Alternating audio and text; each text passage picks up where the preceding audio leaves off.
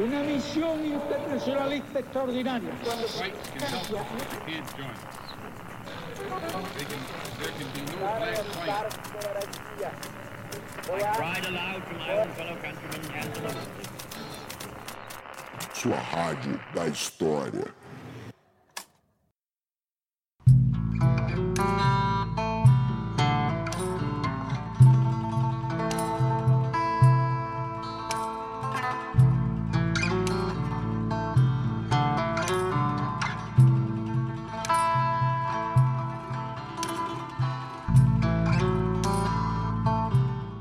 Bom dia, boa tarde, boa noite, tripulantes. Aqui quem fala é o Rafinha e eu sou o marinheiro que comanda esse motim. Bem-vindos a bordo, porque esse é o podcast História Pirata. Fala pirataria! Aqui é o Daniel Gomes de Carvalho e eu também comando esse navio. E a convidada de hoje é uma grande honra pra gente. Você sabe, Rafinha, quando eu entrei na UNB, acho que eu até comentei com vocês dois isso, os meus alunos lá do, do Poliedro, né, o lugar que eu dava aula lá em São Paulo, eles vão até mim e falam: Nossa, Dani, você vai dar aula na UNB, você vai dar aula com a Ana Flávia, né? Foi uma coisa que meus alunos falaram, inclusive eles até chamaram ela recentemente. Ana Flávia é doutora e pós-doutora em História pela Unicamp, também mestre em História aqui pela Universidade de Brasília. Ela divide aqui comigo a Universidade de Brasília como professora da área de ensino de História, faz pesquisa na área de Brasil no século XIX, lançou um livro, agora há pouco, chamado Escritos de Liberdade, Literatos Negros, Racismo e Cidadania no Brasil Oitocentista. Estamos aqui com a Ana Flávia, nossa convidada do dia, do dia de hoje. Ana, se apresenta aí pra galera.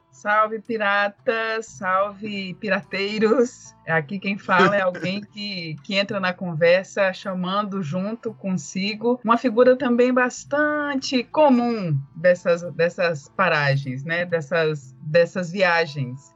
A gente convida então a figura de é, João Cândido, o almirante negro da revolta da Chibata, para acompanhar esses piratas. Estamos bem acompanhados hoje, então, hein, Dani? Muito bem acompanhados. E essa semana eu tô preparando as aulas, né? A Ana, eu, a gente vai voltar às aulas na semana que vem, as aulas remotas, aquela bagunça, né, que a gente sabe. E eu tô relendo para preparar minhas aulas sobre a independência dos Estados Unidos, um clássico, que é o livro do Gordon Wood, né, o radicalismo da Revolução Norte-Americana. Tô dando uma olhadinha, inclusive o orientador do Gordon Wood, o grande Bernard Bailey, morreu na semana passada. A gente tá gravando esse vídeo aqui em agosto. Bernard Bailey que tem o livro As Origens Ideológicas da Revolução Americana, que é com certeza, sem dúvida, um dos maiores livros aí escritos no século passado, mais influentes pela historiografia. E você, Ana, você tem lido alguma coisa recentemente, algo que você quer indicar aí para os nossos ouvintes? Ah, recentemente eu, eu li uma, uma coletânea organizada pela professora Lígia Fonseca é, Ferreira, é, com artigos que o Luiz Gama escreveu na imprensa entre, os, entre as décadas de 1860 e 1882, né? É um, é um livro bastante interessante que foi publicado pela edição do, do Sesc, são Paulo, vale a pena conferir. Ah, maravilhoso. Eu lembro que eu não aprendi nada sobre o Luiz Gama na minha graduação. Eu lembro que quando eu estava dando aula, eu me deparei com uma pequena biografia dele, eu li e fiquei impressionado. Eu falei, nossa, como é que eu nunca escutei falar dele? Imagino que a gente vai trazer esse personagem aqui também no nosso podcast de hoje. E você, Rafinha, você tem lido alguma coisa aí? Como é que estão as suas aventuras nessa sua dissertação de mestrado? Eu tô de volta nas aulas do mestrado, né? Inclusive, eu tô tendo a oportunidade aqui de fazer um curso, de fazer uma disciplina com a professora Laura de Melo e Souza. E a carga de leitura não tá simples. É um curso de duas vezes por semana, vai ser um curso aqui de um mês. Mas eu li, Dani, um texto muito importante para a história de Portugal, de um autor muito importante da história de Portugal que eu não conhecia. Era um texto que eu nunca tinha lido, que é o texto do Diogo do Couto, O soldado prático. E é uma, uma narrativa muito legal, que dialoga muito com a própria história do Diogo do Couto, que foi amigo de Camões, etc e tal. Então é um documento, né, uma fonte de época, lá um texto da virada do 16 pro 17, mas que eu gostei bastante de ter lido, que era uma coisa que eu não conhecia nesses últimos, não conheci durante a minha graduação.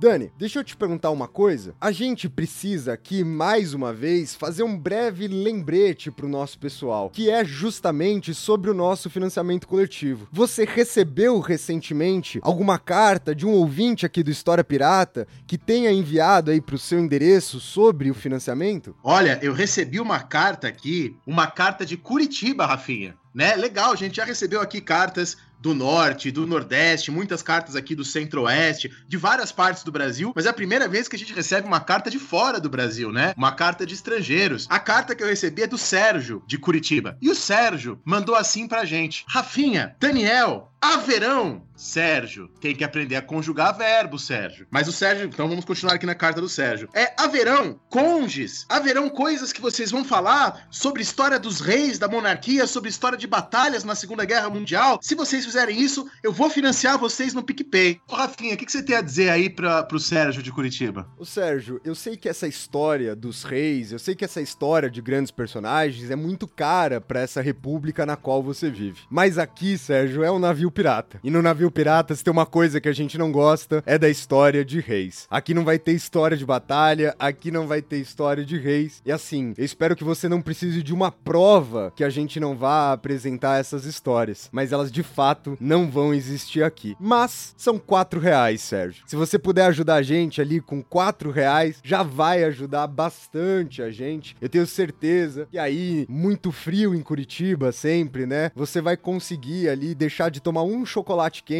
e com quatro reais por mês vocês podem ajudar esse navio a ficar sempre no mar, a manter o nosso podcast. É só entrar lá no PicPay, procurar por História Pirata e você vai encontrar lá todos os nossos planos. A gente tem quatro planos de financiamento, mas eu bato aqui na tecla do plano de quatro reais, porque se todo mundo ali que escuta o programa desse quatro contas, a gente pagava o Gabriel, pagava nosso servidor e não tinha mais nenhuma preocupação pro podcast continuar acontecendo. É, Sérgio, eu acho que você tem dinheiro para ajudar a História Pirata. Se você nos acompanha, se você tem possibilidade, como nosso ouvinte de Curitiba, nos ajude. Se não, você já tá contribuindo muito, compartilhando o episódio, né? Indicando pros seus amigos. Ainda mais um episódio como o de hoje, que vai estar tá muito legal. Então vamos começar o episódio. O nosso programa de hoje vai ser sobre emancipação, pós-abolição e histórias antirracistas. E o programa vai estar tá dividido em três blocos. No primeiro bloco do programa, a gente vai debater a questão dos estudos históricos acerca da escravidão, a liberdade negra e o racismo no Brasil. No segundo bloco do programa, as peculiaridades do campo mobilizado pelo GT Emancipações e pós-abolição. E no último bloco do programa, a Ana vai apresentar um pouco sobre as pesquisas dela, sobre a imprensa negra e as trajetórias individuais e coletivas das pessoas negras livres com foco na intelectualidade negra. Bora começar o programa de hoje. Vamos começar o nosso primeiro bloco falando sobre os estudos históricos sobre a escravidão.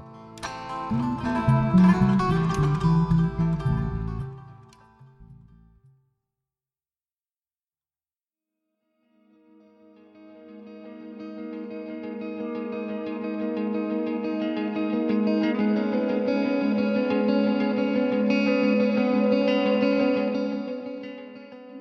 a gente, para falar sobre esses estudos históricos da escravidão no Brasil, eu acho importante que a gente faça um recorte. Obviamente não vai dar, não daria para a gente falar sobre tudo, porque efetivamente o Brasil é um país fundado na escravidão e que é, se beneficiando, gostando disso ou não, as pessoas tiveram que lidar com essa experiência. Então, a gente poderia se remeter ao, à primeira metade do século XIX, quando o Brasil, então, a, a, acessa a sua independência, para pensar essa historiografia. Mas eu acho relevante a gente se concentrar em algo que acontece há cerca de 40 anos, aproximadamente, um pouco menos, mas enfim, essa experiência que a gente pode reconhecer com mais nitidez na década de 1980 em diante, né? E nesse momento, tentando superar mais uma fase antidemocrática, brasileiros e brasileiras de diferentes cores, origens, escolaridade, renda, estabeleceram expectativas sobre como o Brasil devia pensar a si mesmo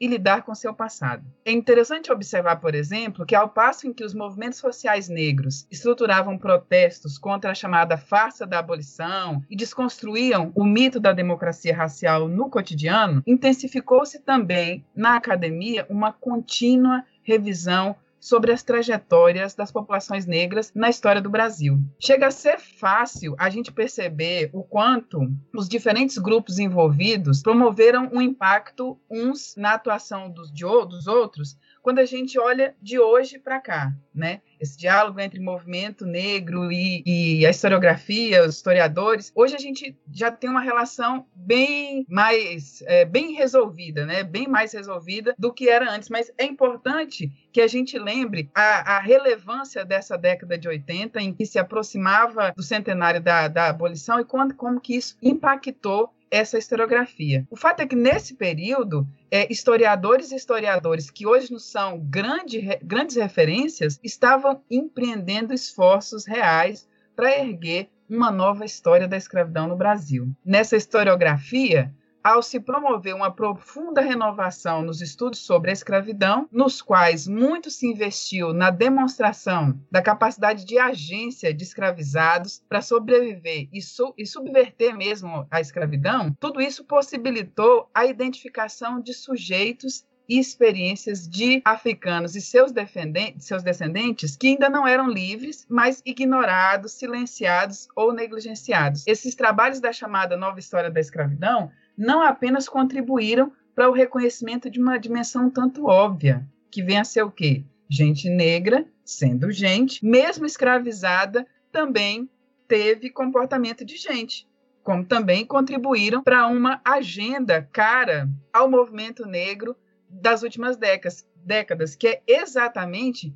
a demolição do mito da democracia racial, no sentido de que, à medida que o reconhecimento da negação da humanidade das gentes negras escravizadas era colocada em xeque por meio de pesquisa em arquivos e também na construção de novas fontes, no reconhecimento de fontes também múltiplas, é, em especial graças aos trabalhos de história oral, as armadilhas da racialização e do racismo foram se tornando mais evidentes. Os trabalhos que vão nessa direção, hoje em dia, eles atravessam uma ponta, de, vão de ponta a ponta do país. E é desse momento que vem uma contestação definitiva, sustentada em dados empíricos, do mito de que a historicidade das trajetórias negras na escravidão teria se tornado inacessível em, virtude da queima de documentos autorizada pelo Rui Barbosa ali em 1890. Hoje é até risível que alguém acredite que numa sociedade fundada e formada na escravidão de africanos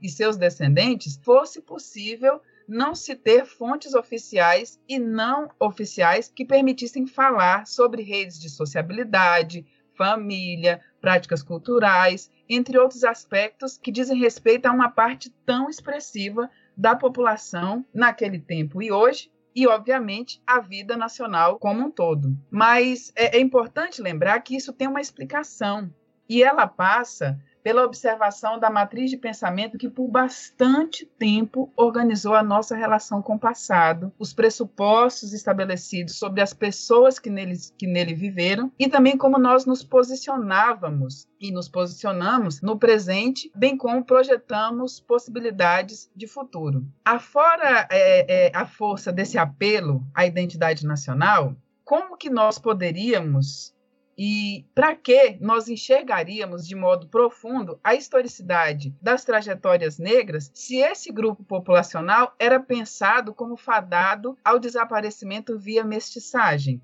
escondendo, obviamente, um cotidiano repleto de violências. Como reconhecer a multiplicidade da ação de sujeitos negros escravizados se, após séculos de escravidão, a abolição, é, apesar de tudo e qualquer coisa, se teria se desdobrado numa sociedade em que os diferentes grupos raciais teriam estabelecido um convívio harmônico, em oposição ao que se via no então tenebroso Estados Unidos, nos, nos tenebrosos Estados Unidos. O fato é que essa, essa historiografia ela tem lidado com algo que é bastante intrigante, porque esses sujeitos que são impossíveis de é, no presente, eles vão fazendo pouco ou nenhum sentido no passado. E no momento em que o Brasil se organiza para pensar essa população escravizada até 1888, né, é, se havia essa autorização até 1888, quando essa população, então, quando a escravidão acaba, você tem, então, uma reorganização da narrativa nacional em que essas pessoas seriam apenas resíduo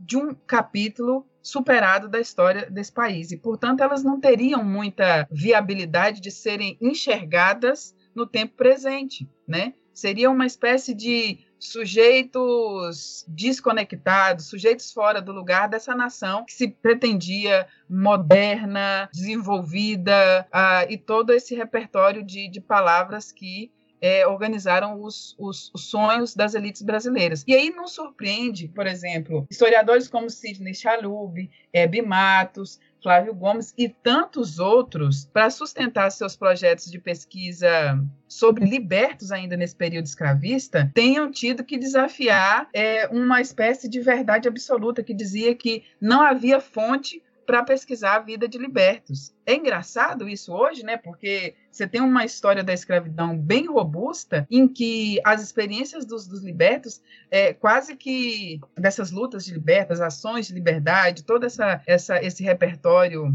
de experiências, eles é, muitas vezes eles superam até aquelas pesquisas que estão especificamente ainda voltadas aos escravizados. E aí, esses exemplos são vários e se ampliam cada vez que se pergunta por sujeitos e vivências não na chave do, do improvável, do insólito. Quando nós pensamos ah, em experiências negras na liberdade antes e depois da escravidão, aí é que parece que estamos quase é, muitas vezes avançando uh, no limite da ficção. Isso eu pensando assim naquele momento. O, o, Peter Eisenberg, por exemplo, junto com a Maria Silvia de Carvalho Franco, vai, uh, é, vão ser um dos primeiros, inclusive, a chamar a atenção para essas experiências de gente livre numa sociedade que era invariavelmente orientada pela dicotomia senhores ou escravos. E aí você tem, é, quanto mais você amplia esse repertório de, de, de pesquisas históricas que vão demonstrando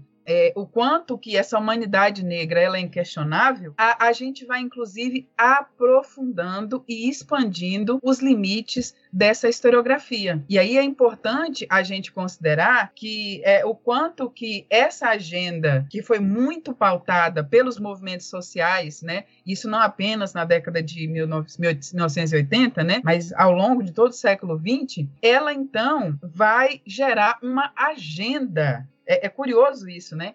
Vai gerar uma das maiores agendas de reorganização do ensino de história que o Brasil ah, tem vivenciado. É, essa pressão, ah, juntamente com essas pesquisas, é que vai dar. Ah, isso tudo vai dar lastro para que os debates sobre educação democrática, já na Constituição, depois a afirmação disso tudo na, na LDB, nos parâmetros curriculares nacionais, chamados PCNs, e depois até mesmo nessa ratificação, que foi a Lei 10.639 em 2003, que tornou obrigatório o ensino de história e cultura africana e afro-brasileira nas escolas, que depois, posteriormente, em 2008, foi atualizada com a obrigatória a obrigatoriedade também do ensino de história e cultura indígenas, né? Então a gente tem ali um, um, um movimento. Pensar esse balanço historiográfico não é só a citação de de, de, obras, mas é inclusive perceber como que essa historiografia brasileira ela tem se renovado em diálogo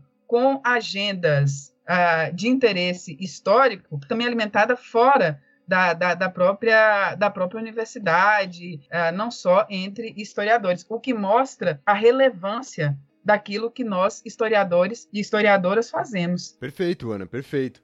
É interessante isso que você apontou, Ana, que era uma coisa que eu queria trazer aqui, até mesmo como uma dúvida, mas como essa compreensão dos libertos, ela contribui diretamente para ter uma ideia de uma história daqueles que estiveram submetidos à escravidão um pouco mais heterogênea. É, eu, eu tenho a sensação que durante muito tempo a historiografia pensou tanto os submetidos à escravidão quanto os libertos como se eles fossem um grande bloco, como se não houvesse ali tanto diferenças, heterogeneias culturais, de idiomas, mas também de comportamentos perante aquela sociedade, perante essa relação. Você falou, né, de tirar um pouco dessa relação apenas entre o senhor e o escravizado e pensar isso dentro de uma questão mais plural. Eu acho que essa questão dos libertos, tanto durante quanto pós a escravidão, ela permite um pouco, ela dá um pouco dessa possibilidade de ampliar a visão do que significava toda a estrutura escravocrata e do que vai significar viver nessa sociedade, mesmo pós-escravidão, mas ainda pautada nesses mesmos valores. Porque é muito plural, né? É, é muito diferente a forma, as experiências desses libertos. Eu sempre me lembro de uma coisa aqui, Ana, que a primeira vez que eu li foi muito marcante para mim. Quando eu li o Rebelião Escrava no Brasil, do João José Reis, e ele fala que a pessoa que delata, uma das primeiras pessoas que delatam, é, é, né, era uma mulher liberta. Sabina. Exatamente. E, e isso, né, parece um choque quando você só olha para as coisas em bloco, quando você esquece das particularidades, quando você esquece dessas histórias individuais. Tem uma coisa que eu acho importante a gente se atentar, porque isso tem impacto, inclusive, é, epistemológico nas nossas práticas de pesquisa, no repertório metodológico que a gente utiliza. Durante muito tempo, o chamado pensamento social brasileiro ou é, se organizou negando a existência do racismo na sociedade brasileira ou tratando o racismo como uma espécie de resíduo ah, nefasto herdado da escravidão, um resíduo que estava em vias de extinção, de extinção algo que se expressaria apenas em é, manifestações individuais, mas que não davam conta da sociabilidade brasileira. Isso tem um impacto na forma como a gente lida com o passado, que é bastante profundo.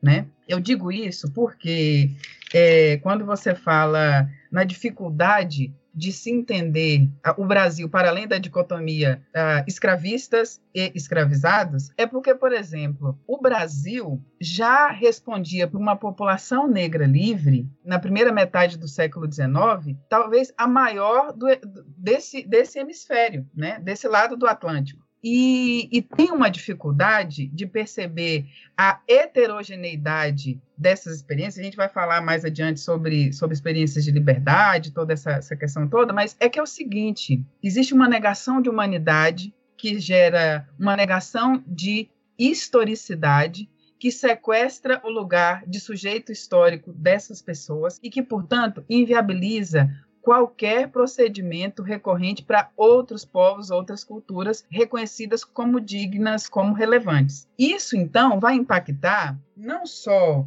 essa, é, é, essa habilidade de reconhecer as diferenças entre povos entre, entre civilizações, etc., entre, entre etnias que se, se organizavam do outro lado do Atlântico, né? E que também vão se encontrar e vão se acomodar, vão se atritar desse lado de cá, mas também faz com que não faça sentido nenhum pensar em experiências negras para além desse lugar chapado do escravo, não é nem o escravizado, é o escravo. Isso, inclusive, é o que vai fazer com que seja legitimada toda uma sorte de desrespeito a essa condição de humanidade de pessoas é, de origem africana e afrodescendentes no Brasil. Por exemplo, é, nas escolas a gente, invariavelmente, quando vai estudar a lei de 1831, é dito: esta é a lei foi a, a lei para inglês ver. E acabou. Não, mas peraí. Existem uma série de meandros que precisam ser refletidos que a gente passa batido. Começo de conversa.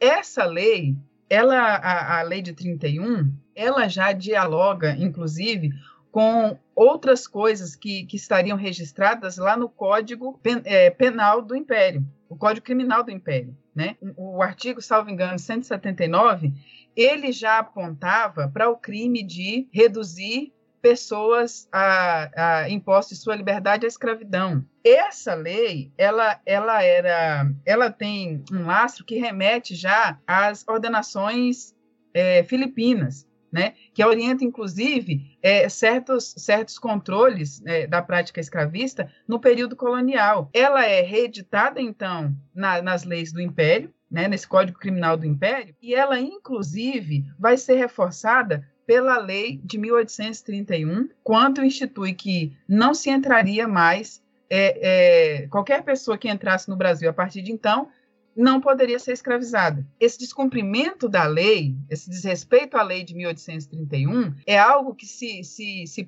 que se fundamenta, inclusive, numa prática que o Sidney demonstrou bem lá no livro A Força da Escravidão, que fazia com que, ao contrário do, do que, pregava, do que pregava a lei, toda pessoa negra deveria se provar livre para não ser pressuposta como escravizada. A lei dizia: todo mundo é livre é, até que se prove a sua condição de escravo. O cotidiano demonstrava o contrário.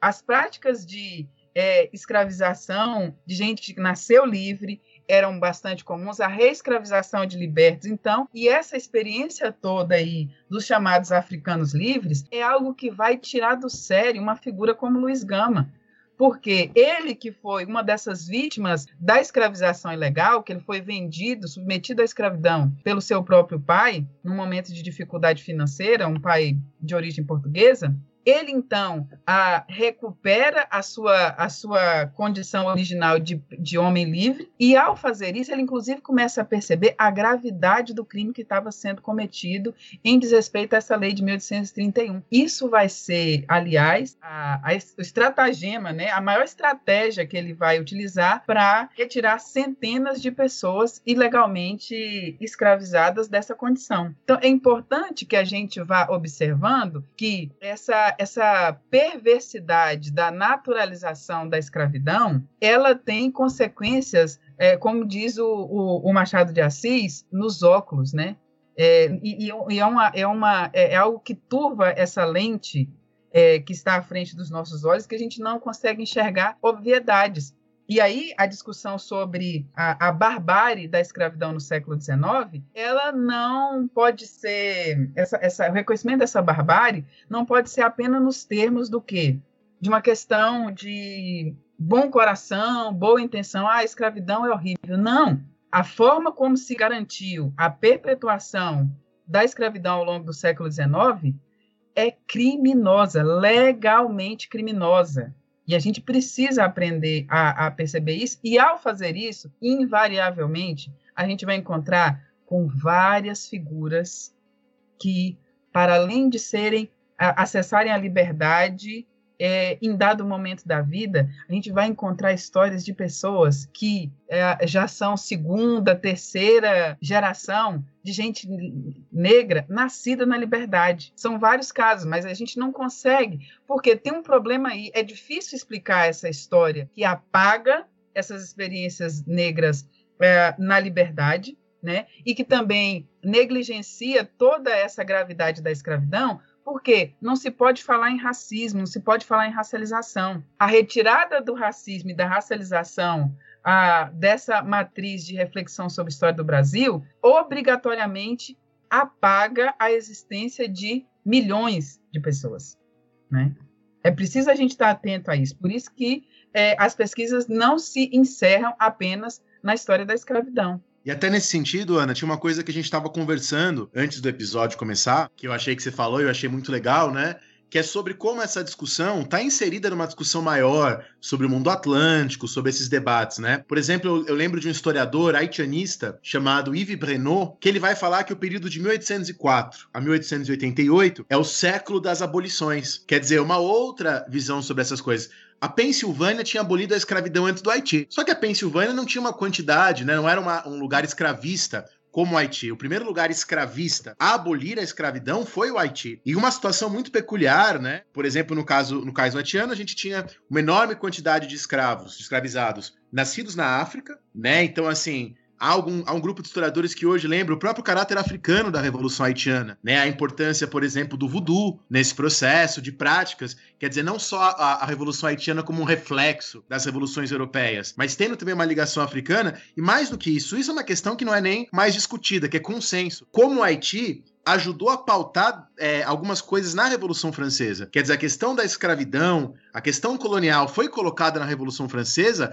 por pressão haitiana, né? Não porque o Robespierre tinha lido Rousseau, mas Robespierre vai falar disso mais pela pressão. E bom, te pergunto isso pra gente, para justamente entrar nessa pergunta, como que o nosso processo de abolição se articula com esses movimentos no Caribe, na América Latina, na América Inglesa, de forma mais geral, assim, como esse debate se insere nesse debate mais amplo? Porque parece que são, há muitas semelhanças semelhanças, né? Eu, tô vendo você falando da questão dos libertos, né? Você tem no Haiti a questão dos mulâtres, né? Dos mulatos, que é fundamental no, no, processo todo, aliança que ora eles fazem com os franceses, ora fazem com Toussaint de Louverture, com Jacques Dessalines, enfim. Queria que você, se puder, comentasse um pouco essa questão. É, eu acho uh, relevante a gente pensar que no tal século das abolições, é, muitas delas aconteceram bem posteriormente à chamada Jornada das Independências. A maioria dos países americanos protagonizam processos de independência que posteriormente é, vão chegar numa abolição.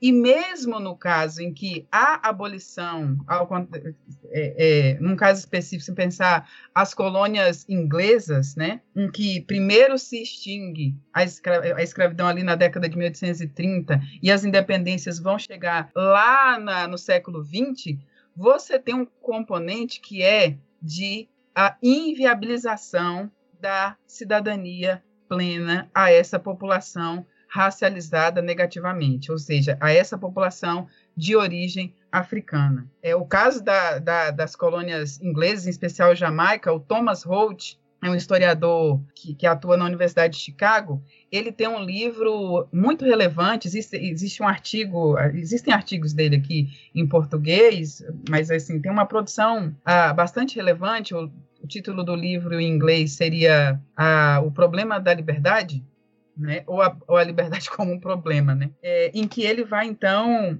é, demonstrar o quanto essa interdição da cidadania faz parte dos projetos cidadania negra, é, é constitutiva dos projetos de nacionalidade nas Américas, né? E a gente pode pensar isso para o Brasil, a gente pode pensar isso para a Argentina, que inclusive vai forjar ao longo do século XIX o mito de que a, ao desaparecimento da população negra. A gente, a gente vai também perceber esses, esses silenciamentos no, no na, na, experiência da Colômbia, Venezuela, né? obviamente Cuba. Porto Rico, então, nem se fala. É, é importante que a gente perceba que esse debate sobre as experiências negras, elas estão, as experiências negras de liberdade, os projetos de cidadania, toda essa elaboração, é, ela efetivamente está ali é, iluminando é, um problema que conecta esse mundo a esse mundo atlântico porque o Haiti pensa bem você tem a, a, a, insignificância da Pensilvânia diante do que era o Haiti na virada do século XVIII para o XIX o Haiti a, aquela aquela ilha de Saint Domingue era minúscula, mas era, era, era o lugar onde se produzia a maior quantidade de açúcar. E tinha uma produção que era relevante não só para a França, mas para a economia, digamos, naquele momento, uma, uma economia de escala global, né? E aí, por isso que era tão grave. E mais curioso ainda, né? Há, uma tendência a, a, a problematizar, a, a, se narrar a história da, da Revolução do Haiti, fixando justamente na imagem do escravizado, né? O Toussaint, o Dessalines, ah, enfim. Mas tem uma coisa: o rastilho, um dos rastilhos de pólvora dessa revolução vem justamente da experiência de gente negra livre, que diante das promessas que estavam sendo feitas de cidadania, mesmo sendo, é, sendo colonos, então teriam direito a tudo isso, reivindicaram isso. Tiveram a ousadia de reivindicar essa, essa mesma, essas mesmas promessas de igualdade, liberdade e fraternidade. O fato é que a reação foi tão severa que há casos como um, um sujeito chamado Vincent Auger, ele foi decapitado e o preço que o Haiti vai pagar, inclusive pela sua ousadia de uh, interromper a escravidão uh, nessas indas e vindas, enfim, que acabaram chegando nessa independência, que não necessariamente era esse o projeto, não foi o projeto do Toussaint, primeiramente, né? O preço a se pagar por essa autonomia foi altíssimo. E aí a gente a, é, observar tudo isso impacta ou implica a gente reconhecer que essa inviabilidade da dignidade humana de pessoas de pele escura nas Américas tem a ver com interdições oficialmente estabelecidas, né? O preço, inclusive, sobretudo financeiro, que o Haiti paga tem, tem que pagar, inviabiliza qualquer ascensão como nação, mesmo de uma ex-colônia que tinha uma capacidade produtiva como, como tinha. E, curiosamente, até hoje, a gente lê o Haiti como uma nação de escravos, é nem de escravizados. Apesar de ter sido muito pioneira na afirmação da liberdade, a gente lê a história e lê pouco e mal a história do Haiti no século XIX como a continuidade de uma nação de escravos. Né? Existe uma historiadora brasileira que tem feito uma pesquisa, acabou de defender o mestrado, está no doutorado agora, chama Betânia Pereira. Ela tem evidenciado, inclusive, os esforços do, de, de, de, do, do, do, governo haitiano nesse, nessa, nessa primeira metade do século XIX, em, em justamente o que? É garantir condições do funcionamento né, equilibrado dessa produção. E isso foi inviabilizado de diversas maneiras. Isso nada tem a ver com patologias congênitas associadas à raça. Muito pelo contrário. E aí isso falta, porque efetivamente, às vezes, as pessoas. Por que, que as pessoas conseguem, por exemplo, fazer um curso ah, de, de Brasil 2, de Brasil Império, ou mesmo ensinar o livro didático consegue colocar o tema da escravidão num box. Fazer um curso de Brasil Império sem falar de escravidão, tráfico. Você faz história econômica num momento daquele não fala de escravidão? Como que isso é possível? É possível, porque é, existem matrizes narrativas, matrizes analíticas que autorizam a apagar certas experiências. E aí, efetivamente, quando você pega trabalhos como o do o próprio João Reis, o, o Chalub, a, a Hebe, é, enfim, você tem uma série de, de, de, historiadores, Vamira também trabalhou um pouco sobre isso, os trabalhos de Isabel Reis sobre famílias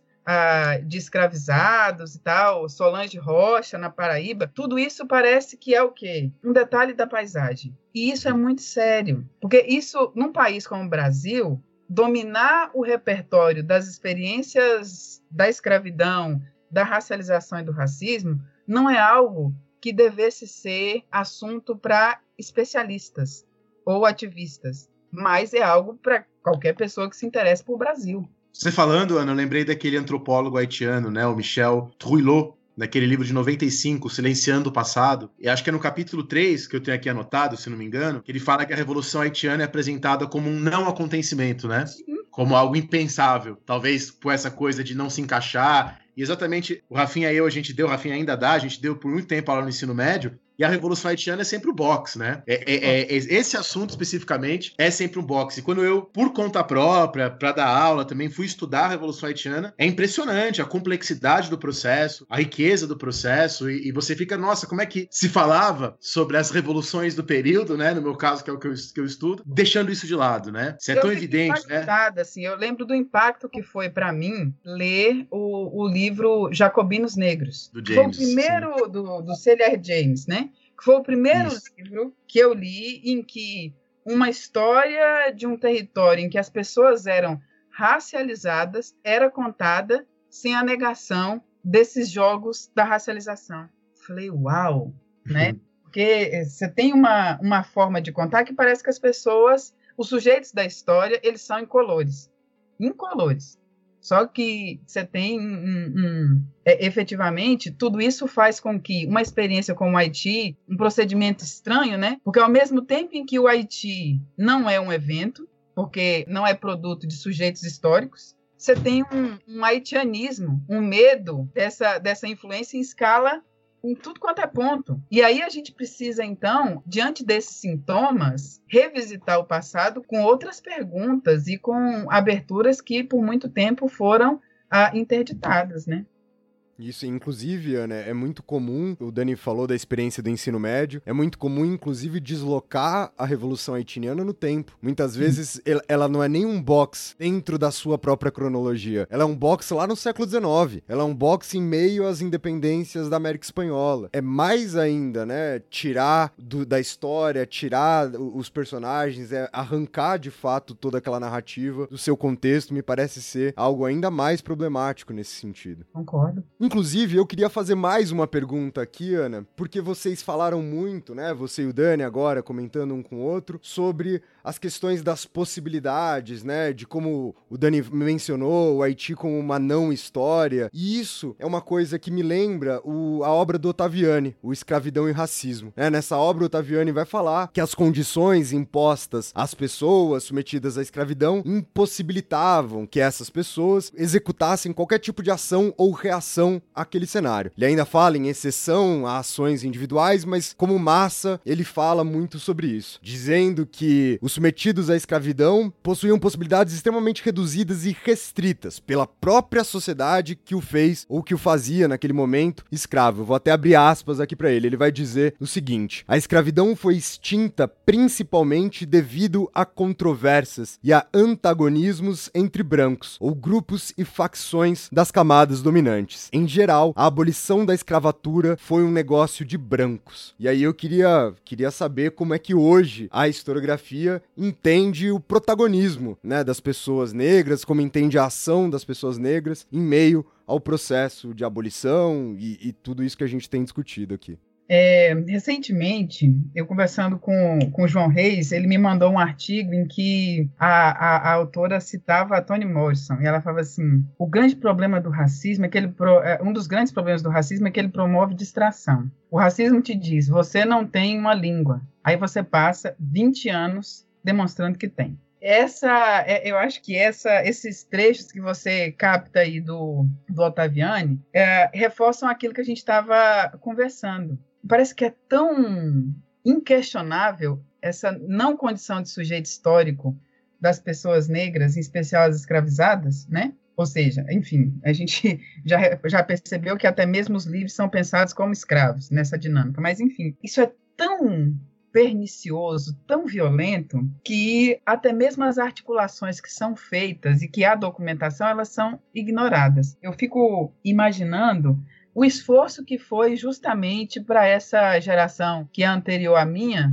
quer dizer, tem duas antes, não sou tão velha assim, né, pessoal? Vamos lembrar, é, existe um pessoal bem mais velho aí. Mas, enfim, essa turma que está aí com 60, 70 anos, para fazer isso, eu fico imaginando como que foi para um, um, uma figura como Robert Lanes escrever é, Na Senzala Uma Flor, porque você tem um, um, um, reconhecimento de como a vida é feita no cotidiano naquela obra que para muitas pessoas era, era inviável. Não por acaso, essa historiografia é que vai dar a, a possibilidade de que esses estudos sobre racismo se desenvolvam, né? Eu falo dessa historiografia muito, uh, você tem nome, pensando em, em, em diferentes pontos ali do, do, do, do, Brasil, você tem na Unicamp, na FRJ, na UF em especial, na UFBA, é, na UFPE, e depois lá na UF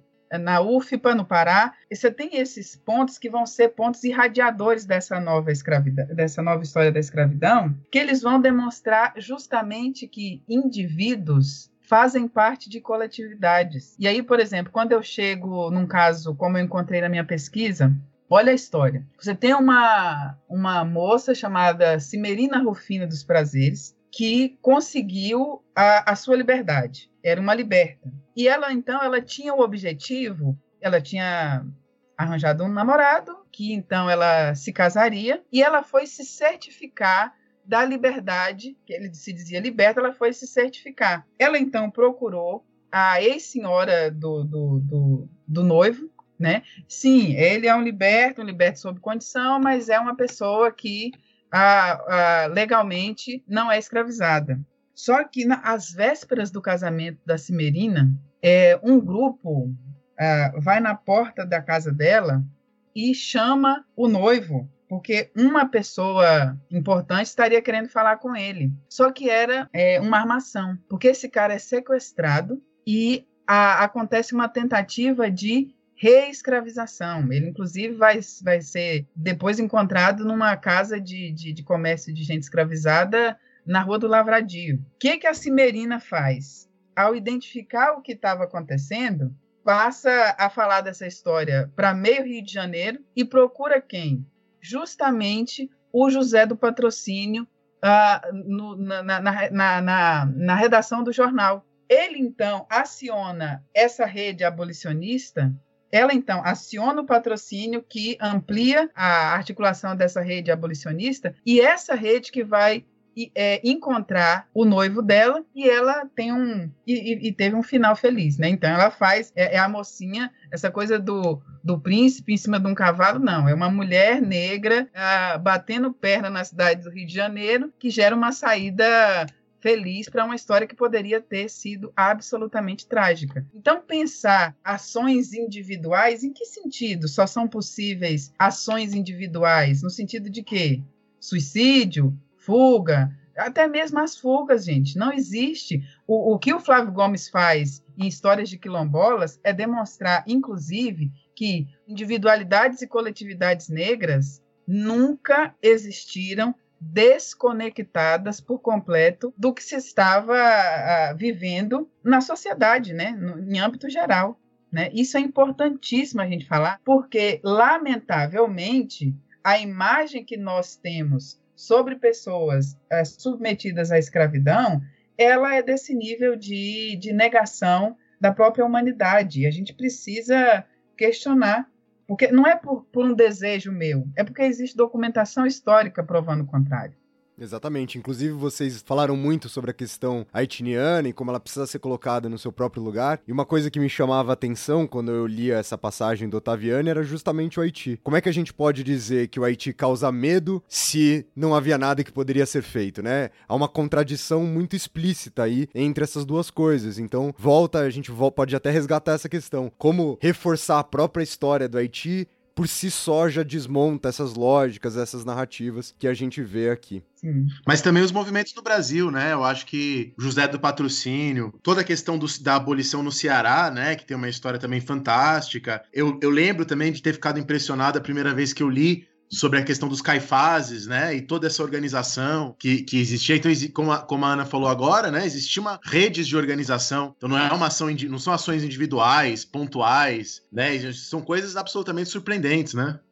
E, e até mesmo antes disso, a, a, todo o debate sobre a chamada Inconfidência Baiana, a Conjuração Baiana ou Revolta dos Búzios, como pessoas de Salvador gostam de dizer, tem uma, um, um, protagonismo negro ali, naqueles líderes, inclusive, que estão, as imagens estão ali na Praça da Piedade, em Salvador, né, homenageados, né, por, falar em monumentos, né, que, que remetem a esses lugares reivindicados numa história do Brasil, antes mesmo de o Brasil ser uma nação independente. É importante a gente estar atento a tudo isso. E a, e a, e a chamada conjuração baiana também tem ligações com o Haiti, né? Já que a gente está falando tanto do Haiti, né? Uhum. O capitão da Marinha de Guerra Francesa, o René Larcher, né? Quando ele ficou encarregado de levar a notícia da abolição do Haiti para as Ilhas Maurício, e ele aportou em Salvador, manteve contato com os líderes da Conjuração Baiana, e havia um projeto de envio de tropas francesas à Bahia, né? Então as coisas estão articuladas num, num, campo maior do que às vezes a gente imagina, né? Uhum. É, é, a Conjuração Baiana, por exemplo, nem se compara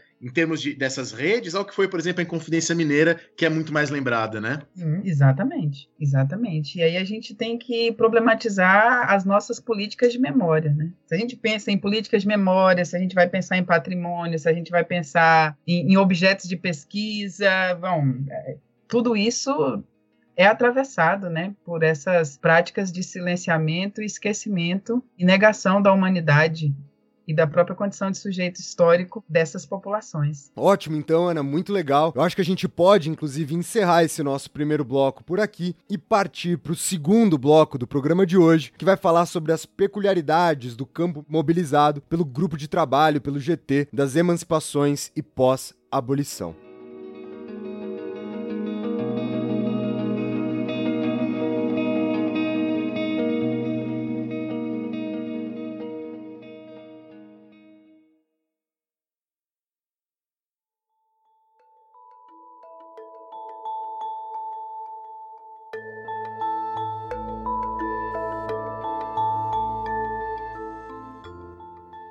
GT Emancipações e Pós-Abolição é um, um grupo na historiografia brasileira atual do qual eu me orgulho muitíssimo de fazer parte. Isso não apenas em aspectos quantitativos, mas sobretudo qualitativos. E eu logo, eu, eu logo explico por quê.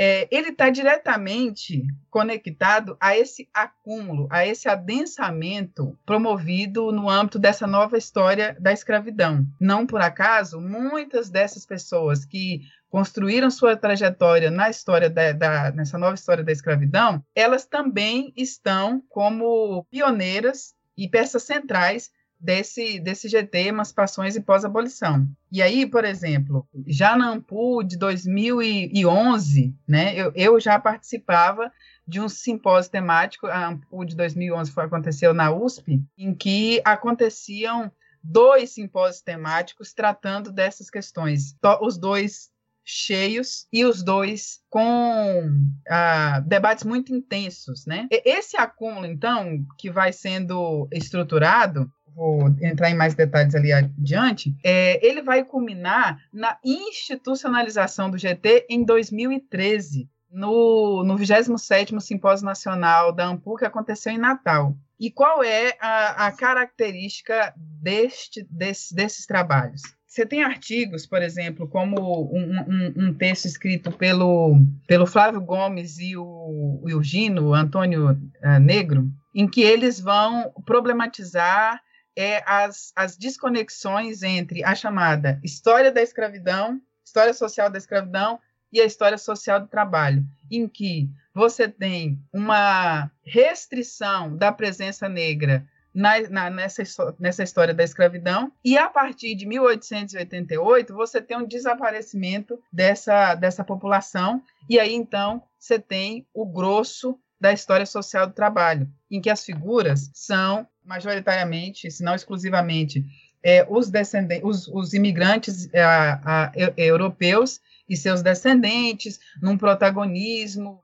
para afirmar esse mundo do trabalho livre. E isso, curiosamente, alimentava um vazio, em especial no que hoje nós chamamos o imediato pós-abolição, ou seja, entre 1888 e 1920, 1930. É, é curioso que a, o que a gente via na historiografia não era muito diferente do que a gente assistiu na década de 90 naquela novela Terra Nostra, acho que é Terra Nostra, é, em que é, você tinha lá, eis que apita o navio saindo da Europa. E aí aqui é proclamada a abolição. Os escravizados saem por um portão e desaparecem no horizonte eis que o desafio do ex-proprietário de, de, escravo era tentar é, convencer é, esses imigrantes a viverem nas antigas senzalas. E aí pronto, acabou. Eis que o, o, Brasil resolve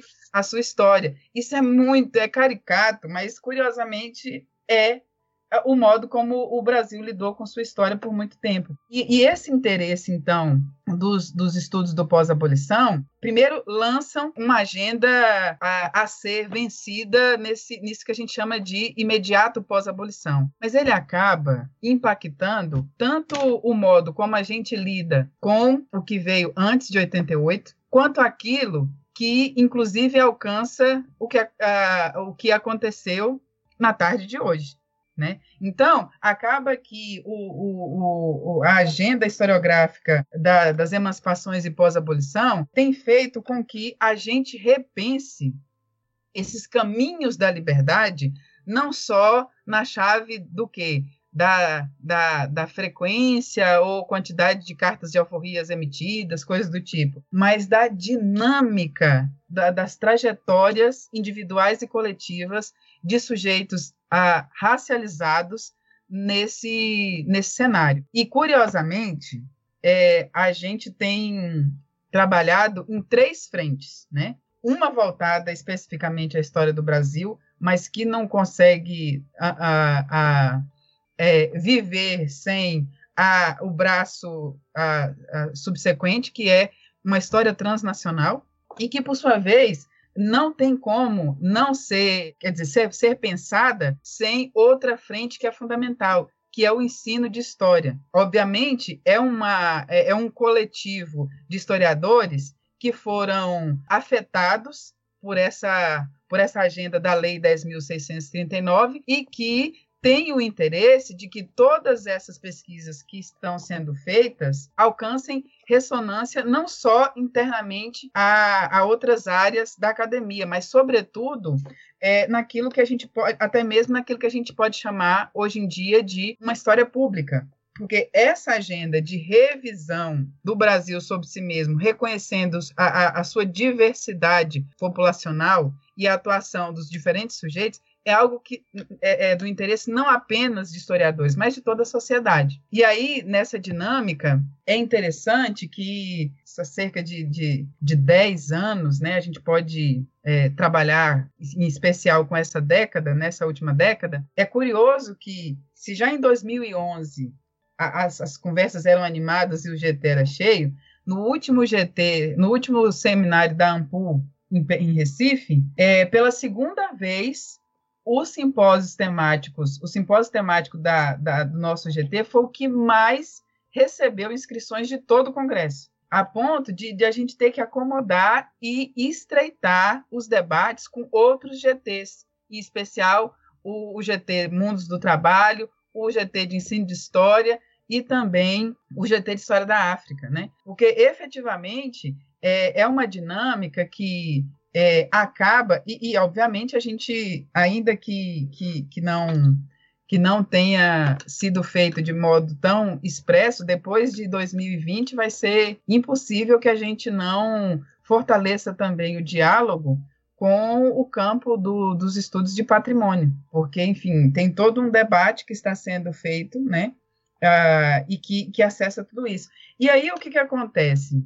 Nesses três âmbitos, né, Brasil, história transnacional e ensino de história, o que a gente assiste é o, a consolidação de uma agenda historiográfica no Brasil voltada para a produção de uma história, de uma historiografia antirracista e, em larga medida, também antissexista. Até o momento, a gente conseguiu realizar dois seminários internacionais, né, esse, esse Seminário Internacional Histórias do Pós-Abolição no Mundo Atlântico. O primeiro foi realizado em 2012 e o segundo em 2018, pensando 130 anos da, da abolição. A gente até faria um esse ano, mas em virtude da, da, da pandemia, a, a coordenação nacional que está sob os cuidados da professora Fernanda Oliveira da URGS e do professor Juliano Sobrinho, que é um historiador que atua no eixo de Minas e São Paulo, eles estão ali avaliando a melhor maneira de realizar. Mas o fato é que você tem uma ampliação de repertórios né, metodológicos, uma ampliação de temas. A gente se surpreende, eu mesmo que, que daqui a pouco a gente vai falar sobre isso, mas eu que pesquiso imprensa negra, a quantidade de, de é, descobertas, né? A palavra é péssima, mas no momento me, me falta outra. É, as pessoas têm reencontrado é, jornais de imprensa negra no interior do Rio Grande do Sul, no sul de Minas Gerais, a, até mesmo no Distrito Federal, é, no norte, enfim. É uma coisa muito rica. E as trajetórias, então, são. Os estudos sobre trajetórias têm se destacado. E trajetórias não só individuais, mas até estratégias como aqui que, que eu realizei e outras pessoas têm feito, de é, trabalhar com trajetórias coletivas, né? demonstrando que a viabilidade de, um, de uma pessoa de uma pessoa negra na liberdade, ela invariavelmente está associada a várias outras semelhantes. E aí, é, é, eu acho outro ponto curioso é que é um campo que também tem absorvido uma grande quantidade de historiadores e historiadoras negras. Eu falo que é um campo de historiadores e historiadoras antirracistas, mas que invariavelmente tem experimentado algo que é, é a gente chama de uma desguetização da historiografia brasileira, porque essa, essa, esse hábito de estar num espaço em que pessoas negras aparecem quando muito como 10%, 20%, isso tem sido alterado, a ponto de que, num espaço em que você tem 60% de pessoas negras, é, essa experiência é tão inovadora que muita gente fala, eram 90% de, de historiadores negros naquele congresso de 2018. Não, não era, é Uhum. só porque a gente está tão desacostumado a ter pessoas negras nesses espaços, né? Que quando passa de, da- dessa minoria obrigatória, a coisa parece que tomou conta de tudo. E eu acho Só que pra esse- lembrar o ouvinte, se não me engano, foi no começo desse ano, né? A Ana esteve em Harvard fazendo uma lecture lá, dando uma aula, e ela teve mesmo, não é que nem alguns políticos brasileiros aí que andam colocando Harvard no currículo, não é? É aquela coisa, vamos até corrigir antes que, que falem. É, eu, eu iria falar em Harvard, como diz a gente, em Harvard. É, é, eu, eu- eu efetivamente fiz a lecture em- na Universidade de Michigan, a convite da professora Sue Caulfield, e eu falaria em Harvard para um público maior, ma- mas em virtude da pandemia teve que ser cancelado. Mas é aquela coisa, eu consigo dizer que eu estive por lá em 2018, ah, organizando junto com o Sidney e o Alejandro de la Fuente um encontro com intelectuais ativistas negros. Cerca de 30 intelectuais ativistas negros brasileiros foram para lá para fazer uma análise ah, de conjuntura do Brasil nesse contexto pós ah, Go Pitman de 2016. Inclusive, hoje nos Estados Unidos teve um caso, não sei se você teve tempo de dar uma olhada, Ana. Parece que um professor negro lá na Universidade da Pensilvânia foi justamente discutir a questão do racismo. Parece, não sei se não deixaram ele falar, foi algo assim que aconteceu hoje. Tô até aqui é, relembrando o nome dele, eu vi, eu vi um, no Twitter, um outro professor lá nos Estados Unidos comentando. Você chegou a ver isso hoje, Ana? Qual o nome da pessoa? Ah, Adolf Reed, é isso? Vou perguntar Ah, para aconteceu alguma coisa. É bom, é bom, não é bom saber, é péssimo saber, porque essas interdições, é, o fato é que esses casos podem se ampliar, porque não faz muito tempo a professora Lucilene Reginaldo foi interrompida numa uma palestra que estava realizando em parceria com a Universidade do Estado Estadual de Feira de Santana, coordenada pelo professor Carlos Silva Júnior. Isso foi muito sério. Outras tentativas aconteceram, mas enfim, a gente vai aprendendo também a se defender. Mas naquele momento foi muito assustador. Várias pessoas passando por isso. É, Ainda mais agora, né, que vocês, principalmente aí com as aulas online, vocês vão ficar um pouco mais expostos ainda, né, esse semestre, infelizmente, mas a, a, a- forma não tem muito como fugir, né? infelizmente vocês vão ter que viver com essa, essa exposição muito maior, e acredito que essa exposição inevitavelmente faça com que facilite para essas pessoas cercearem algumas falas, né, promoverem algumas formas de coerção. É, o grande, a grande questão é que, eh, já que a gente está falando em histórias de. é, é, a gente sempre fala muito né, de histórias da população negra e histórias de resistência, até piadas sobre isso, mas o fato é que, para toda ação, existe uma reação, ainda que seja uma reação de defesa. E aquilo, esse, esse contexto de pandemia tem ensinado até mesmo a gente a se proteger dessas situações, ainda que ninguém esteja livre de qualquer risco, né? Mas o fato é que é, estratégias já também estão sendo adotadas e a gente vai aprendendo muito, né? Se o temor era. Agora a gente tem a oportunidade de passar limpo de uma vez por todas de que não cometemos crime ao discutir história, né? Pensando nessa nessa perseguição aos professores de história, efetivamente, pode gravar, não estou cometendo crime nenhum. O que eu faço, inclusive, está amparado na Constituição de 1988, na Lei de Diretrizes e Bases da Educação Nacional e até no último instrumento, que é a Base Nacional Comum Curricular, em que, inclusive, se diz que a gente pode falar de Haiti, população negra antes de 88, depois de 88, população indígena, enfim, a gente pode falar dos sujeitos da história, e a única coisa, e é exatamente isso que a gente faz. Perfeito, Ana. Eu, inclusive, eu que ainda tô trabalhando com ensino médio, eu recentemente me dei exatamente conta do que você tá falando e eu, eu, eu brincava assim com os alunos. Falei, chama o pai, chama a mãe, chama a avó pra assistir, pode chamar todo mundo. Pode chamar porque finalmente vai ser a minha libertação. Vai ser pra vocês entenderem o que é aula de verdade, vai ser pra vocês entenderem. Então, se quiser reunir a família inteira agora, pode vir, porque eu vou explicar e essa é a minha grande chance de romper com essas imagens que foram criadas completamente desconexas da realidade do que é ser professor, né? E principalmente do que é história, do que é ser professor de história. Exatamente. Vamos ficar com o segundo bloco por aqui, então. e passar para o terceiro bloco do programa de hoje, que é para Ana poder apresentar aqui para gente as pesquisas dela sobre a imprensa negra e sobre trajetórias individuais e coletivas de gente negra livre, com foco nas intelectualidades negras.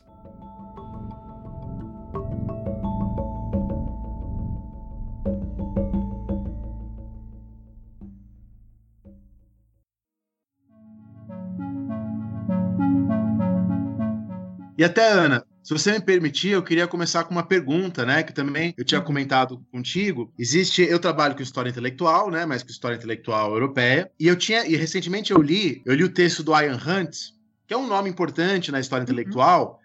Né, pensando no século XVIII e XIX, aquela ideia do, da persona do filósofo. Então, para pensar o iluminismo europeu, ele coloca a seguinte questão, né? O que faz a, é, o que faz alguém se pensar como intelectual, né? O que faz alguém se reconhecer a si próprio como alguém que pode pensar, escrever livros. Ele coloca essa questão pensando nos filósofos europeus, franceses, ingleses do século XVIII, pensando no Kant, no Hegel, a persona do filósofo, o que, que faz ele se reconhecer como intelectual. Eu fiquei pensando, né, antes dessa nossa conversa, que no caso desses intelectuais negros, dessas trajetórias, talvez isso seja, tem uma peculiaridade, toda uma discussão interessante que a gente pode trazer a partir dessa metodologia. Como é que funciona essas trajetórias? Como é que alguém um liberto, né, um ex-escravizado, se reconhece como intelectual? Como é que é essa construção no século XIX? Sei se dá para a gente pensar algo nesse sentido. Bom, eu poderia, é, se você quer discutir com o Liberto, eu poderia te chamar para refletir sobre uma trajetória que para mim é muito emblemática,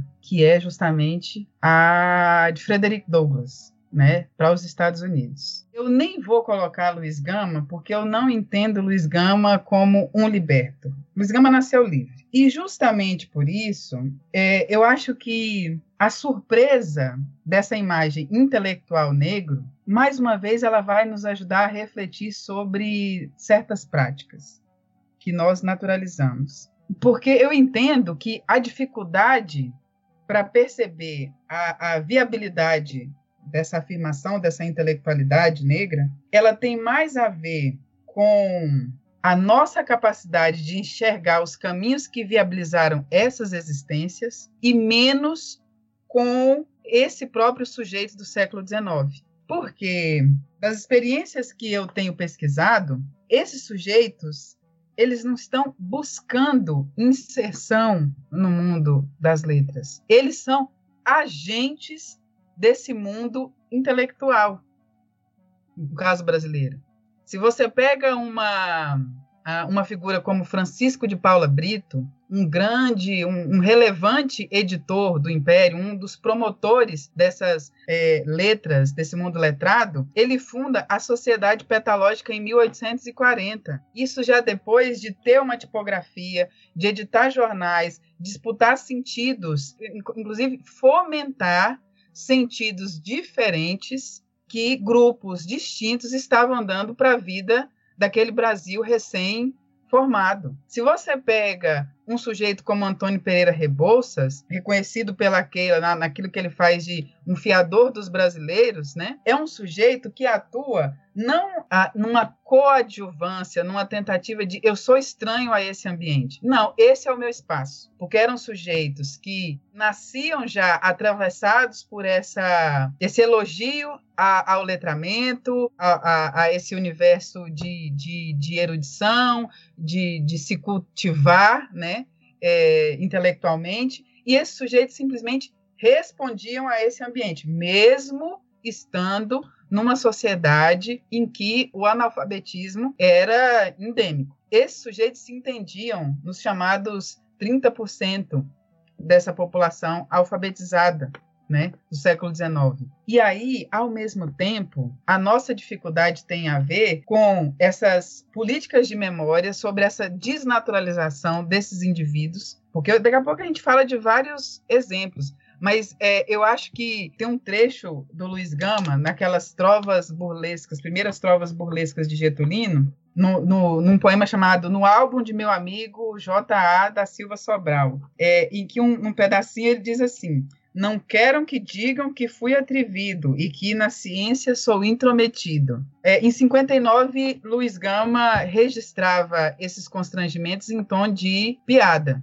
mas no final do século XIX, Cruz e Souza, ah, num poema chamado O Emparedado, ele vai é, explicitar como que há uma interdição a pessoas como ele de se afirmarem como um intelectual, como uma pessoa das artes no sentido é, não só dos artífices, mas das, das artes de elite. É, um trecho do Emparedado ele diz assim: artista pode lá isso ser se tu és da África, tórrida e bárbara, devorada insaciavelmente pelo deserto, tumultuando de matas bravias, arrastada sangrando no lodo das civilizações despóticas, torvamente amamentada com o leite amargo e venenoso da angústia, a África arrebatada nos ciclones torvelinhantes das impiedades supremas, das, das blasfêmias absolutas, gemendo, rugindo, bramando no caos feroz,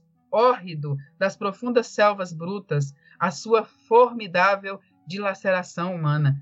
Essa era a imagem que gerava a incompatibilidade de um intelectual negro como Cruz de Souza, é, justamente com essa imagem de intelectual. Não era Cruz de Souza, as condições para que Cruz de Souza se afirmassem como, como intelectual, Cruz de Souza, Luiz Gama, Maria Firmina dos Reis, Machado de Assis, Lima Barreto. Você tem um repertório amplo é, de pessoas negras que a gente até tem notícia com certa facilidade, que justamente constituíram as suas trajetórias afirmando isso, mas que foram ah, várias vezes contestadas nessa, nessa, nessa convicção, nessa certeza, porque eram identificadas como de origem africana. Você tem até mesmo aqueles sujeitos é, chamados de mulatos, mestiços, e que, portanto, não seriam, ah, ah, seriam apartados desse contingente negro, essas pessoas são interditadas justamente por sua ancestralidade, por sua ascendência, mesmo que parcial, ah, remetendo à África, aos africanos, enfim, essa, essa, de fato, experiência negra em sentido mais amplo. E aí é isso. É, a mestiçagem produz redenção para essa intelectualidade negra? Não. E isso vai impactar, inclusive, a formação de espaços de exaltação intelectual. É, não por acaso, o que a gente chama de pensamento social brasileiro, durante muito tempo, não, e ainda hoje, né? Não sejamos otimistas desnecessariamente, você não tem uma presença de gente de pele escura é, ocupando a maioria desses espaços. Até mesmo um, uma instituição como a Academia Brasileira de Letras, ela é formada majoritariamente por homens brancos. Isso não é por acaso. Enquanto que, é, você pensar, é, é ainda meio nebuloso, mas uma sociedade como a petalógica provavelmente tinha mais gente chamada de cor em 1840 do que a gente vê atualmente. E não por acaso a gente precisa questionar. Por quê? É por falta de qualidade, de originalidade, de relevância que Manuel Quirino não é tratado como leitura obrigatória, Guerreiro Ramos e, e Virgínia Leone Bicudo, né, estudada pela, pela professora Janaína Damasceno, e tantos outros, por que, que o modo de se incorporar é, Lima Barreto invariavelmente tem que ser na chave do, do, do desvio do sujeito de, de, de, alma, de alma quebrada. É, essa experiência da alma quebrada é, inviabilizou uma incorporação respeitosa dos poetas românticos canonizados? Não.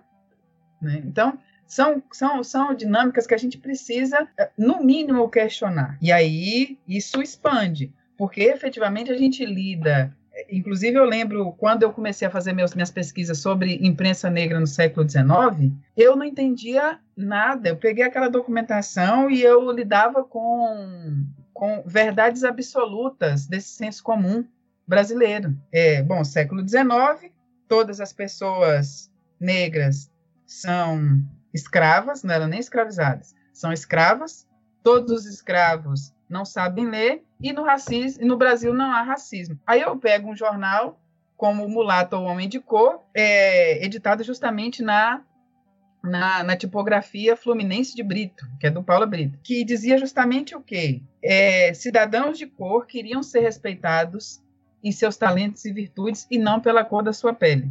Mas peraí, eu, eu me questionava, falei, peraí, então ele não é, é, é, ele não é escravo, né? Mas ele é negro e ele está aqui no século XIX.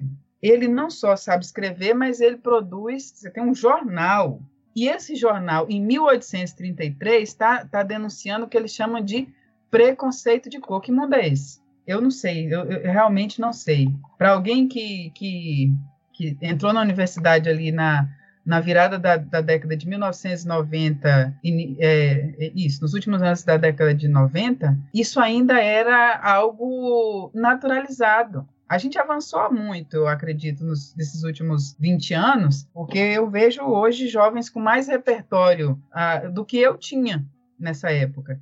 E aí, então, abre-se um desafio que, para mim, é justamente isso: é pensar essas experiências da liberdade negra ainda durante a escravidão.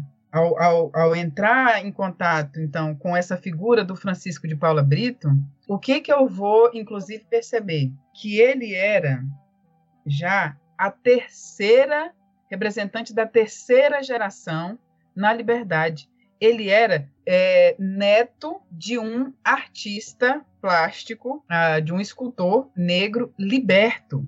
O avô dele já era um liberto. E há todo o investimento familiar justamente nesse, nesse mundo das letras, né? trabalhando nas tipografias, fazendo essa formação nessa imprensa, já nas, nos primeiros momentos da imprensa no Brasil, né? depois da vinda da, da família imperial e, e, e etc., essas pessoas já estavam ali participando da formação da imprensa brasileira. Tanto que não demora muito, e em 1833 você já tem jornais é, discutindo preconceito de cor. E aí eu, eu falo, olha, então você tem uma experiência de gente, e, ele, de gente negra, livre, atuando ali numa, numa articulação que vai incorporando elementos semelhantes. É, nunca é demais dizer que Francisco de Paula Brito foi um, um, um impulsor de Machado de Assis, de Teixeira e Souza, que inclusive disputa aí a autoria do, do, primeiro romance, né, de quem seria o primeiro romance brasileiro, se é a Moreninha ou se é o Filho do Pescador, escrito pelo Teixeira Souza. Mas, enfim, você tem uma rede de gente negra ali, produzindo até mesmo jornais denunciando preconceito de cor. No meu mestrado, eu me foquei justamente na descoberta da imprensa negra no século XIX, porque uma das coisas que foram alimentadas durante muito tempo foi que a imprensa negra no Brasil teria sido é, fruto de uma espécie de cópia de gente negra imitando é, imigrantes na São Paulo do século XX.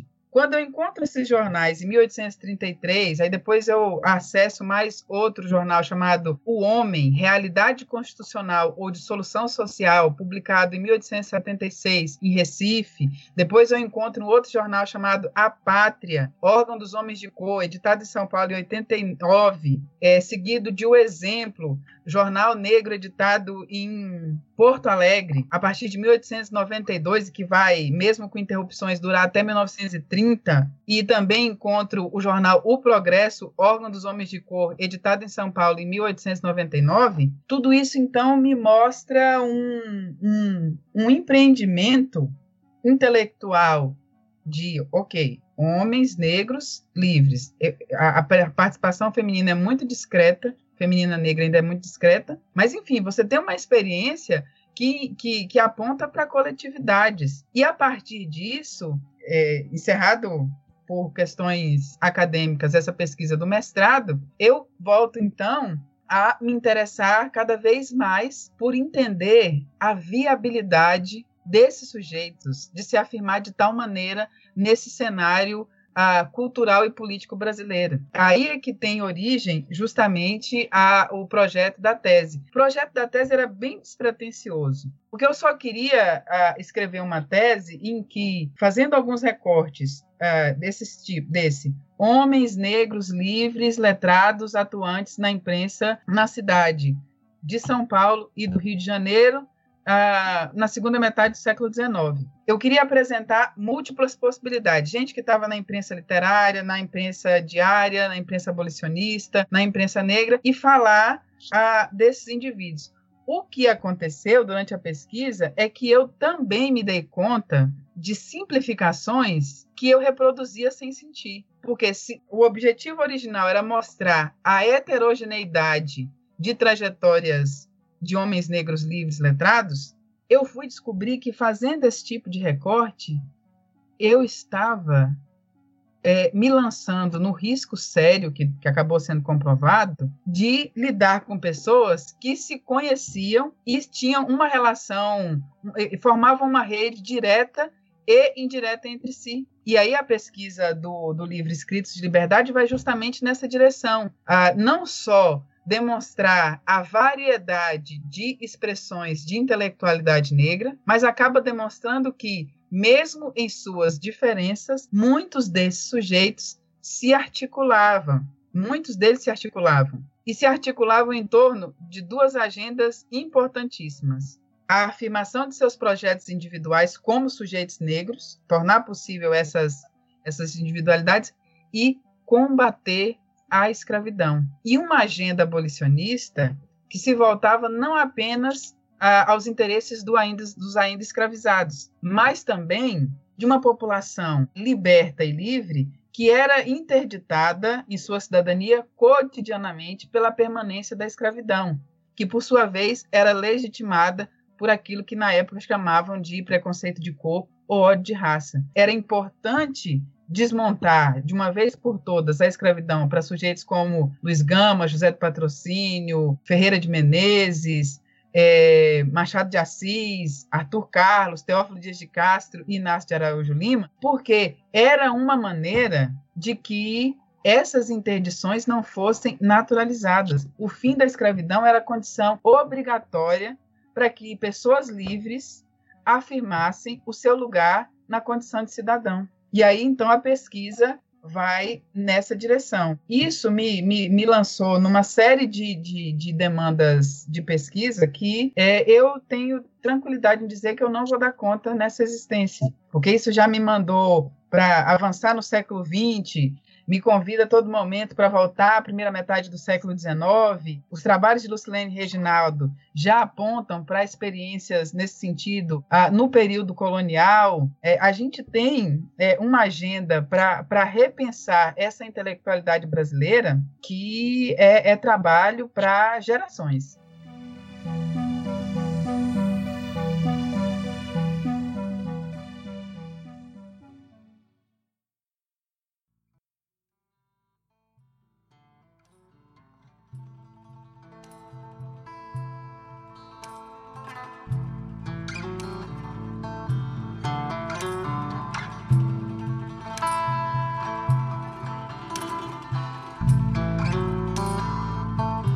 Ana, pô, muito obrigado mesmo, assim, eu gostei muito de, de conhecer algumas dessas questões. É, eu e o Dani, a gente tem uma, uma, uma coisa que a, gente costuma contar pros, pros nossos convidados ao final do programa, mas a gente gosta muito de aprender, né? Então, a, a gente muitas vezes pensa em programas que a gente possa aprender mais coisas, assim. Eu tava até aqui anotando, eu mutei meu microfone porque eu tava anotando, eu achei que aquela, aquela relação que você fez né, entre o Código Criminal de 1830 e a Lei Feijó, lá de 1831, é, ela é muito importante, né? Entender que todo aquele processo que está acontecendo é criminoso, entender que é, muitas vezes essas normalizações que a gente faz sobre essas estruturas não eram tão normais assim. E, e eu acho bacana porque a história né, dos libertos, a história dos indivíduos, é justamente o que rompe com essa normalidade. Então, assim, muito obrigado, Ana, assim, de verdade, eu, eu gostei muito da sua participação.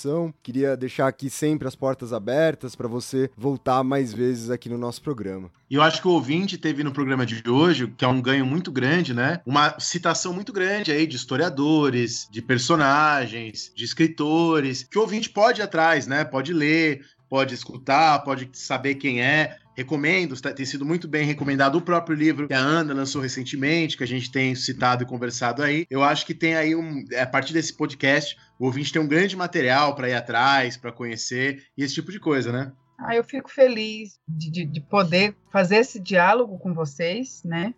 É, de fazer essa troca. É uma troca que tem sido vivida muito intensamente, como eu disse, tanto na no GT Emancipações e Pós-Abolição e também na rede de historiadoras negras, historiadores negros. A gente tem dado visibilidade a, a, esses personagens do passado e também a esses sujeitos históricos do tempo presente, né? E é muito bom que a gente é, consiga estabelecer esse diálogo, porque eu acho que muita, muitas dessas limitações têm a ver com a negação dessa oportunidade de dialogar, né? Então, construir espaços em que é, a escuta seja possível antes de qualquer coisa, né? A escuta, a escuta mútua é, é fundamental, né? Para a gente superar essas lacunas, essas limitações do nosso próprio campo historiográfico. Ana, tem algum lugar que o pessoal que está te escutando possa te encontrar? Você está em alguma rede ou você prefere manter anonimato aí nesse mundo da internet? Olha, eu sou uma pessoa coletiva, então mais do que passar o meu próprio perfil